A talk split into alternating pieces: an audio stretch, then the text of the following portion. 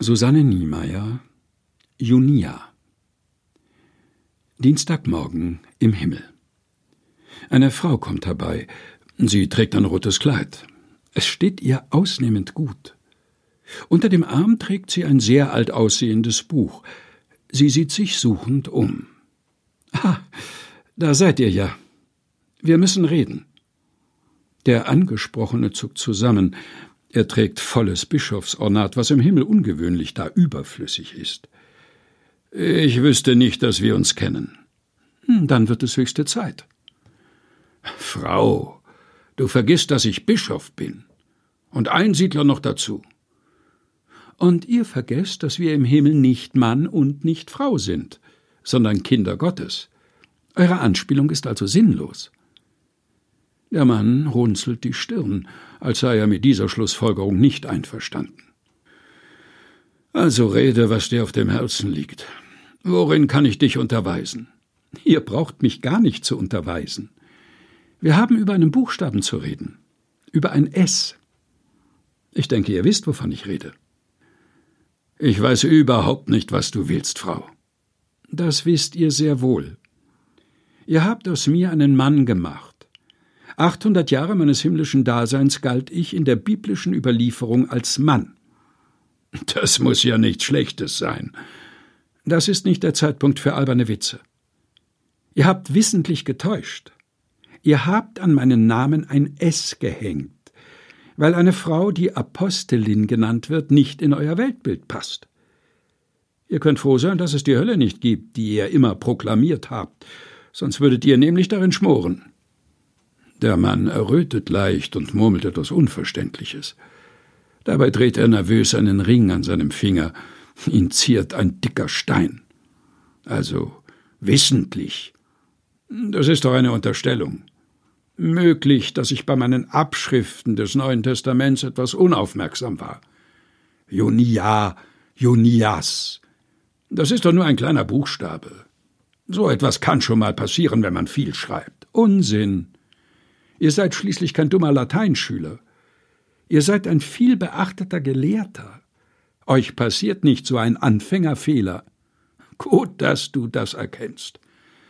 Dann lass dir auch sagen, man kann deinen Namen sehr wohl als Männernamen übersetzen. In der gesamten antiken Literatur gibt es keinen Junias. Möglich, dass irgendwo ein Straßenjunge dieses Namens herumlief. Den lassen wir außen vor. Im Übrigen hieße ich in korrektem Latein Junius. Habt ihr etwa nicht aufgepasst? Ich kannte dich ja gar nicht. Paulus lässt so viele Leute grüßen.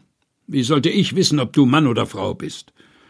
Und es gibt so verfluchte, pardon, sonderbare Namen in der Heiligen Schrift. Die Frau sieht jetzt zornig aus. Sehr zornig. Der Mann sollte aufpassen. Frauen schätzen dumme Ausreden nicht besonders. Ihr wollt wirklich behaupten, der geachtete Chrysostomos, der große Kirchenlehrer des vierten Jahrhunderts, ist an euch vorbeigegangen? Dann lasst mich zitieren, was er über mich sagt. Wie groß muss die Weisheit dieser Frau gewesen sein, dass sie für den Titel Apostel würdig befunden wurde? Der Mann setzt jetzt einen überheblichen Blick auf. Ja, Apostel. Damit kann vieles gemeint sein. Vielleicht warst du eine kleine Wanderpredigerin. Die gab es ja immer wieder. Aber ein Apostel, meine Liebe, ein wahrer Apostel, ist vom Herrn selbst berufen, oder er ist ein Berufener eines Berufenen. Du willst doch wohl nicht behaupten, unser Herr Jesus Christus habe sich dir offenbart? Und wenn es so gewesen wäre? Lest ruhig noch einmal, was Paulus über mich schreibt. Er sagt, dass ich vor ihm zum Glauben gekommen bin. Ich gehörte also zu den ersten Christinnen. Weiterhin schreibt er, dass unser lieber Herr sich nach seinem Tod Petrus gezeigt hat, danach dem ganzen Kreis der Zwölf, Später seien ihn über 500 Geschwister auf einmal. Dann erschien er Jakobus und schließlich allen Aposteln, also auch mir. Lächerlich. Einer hergelaufenen Sklavin? Ich denke, ihr kennt mich nicht. Ups. Donnergrollen im Hintergrund. Der Himmel verfinstert sich. Ich werde euer Gedächtnis etwas auffrischen. Ich saß mit Paulus im Gefängnis. Frauen wurden damals nicht so ohne weiteres verhaftet. Es geschah, aber man musste schon massiv die öffentliche Ordnung gestört haben. Und wenn ihr euch jetzt hysterische Szenen vorstellt, dann irrt ihr.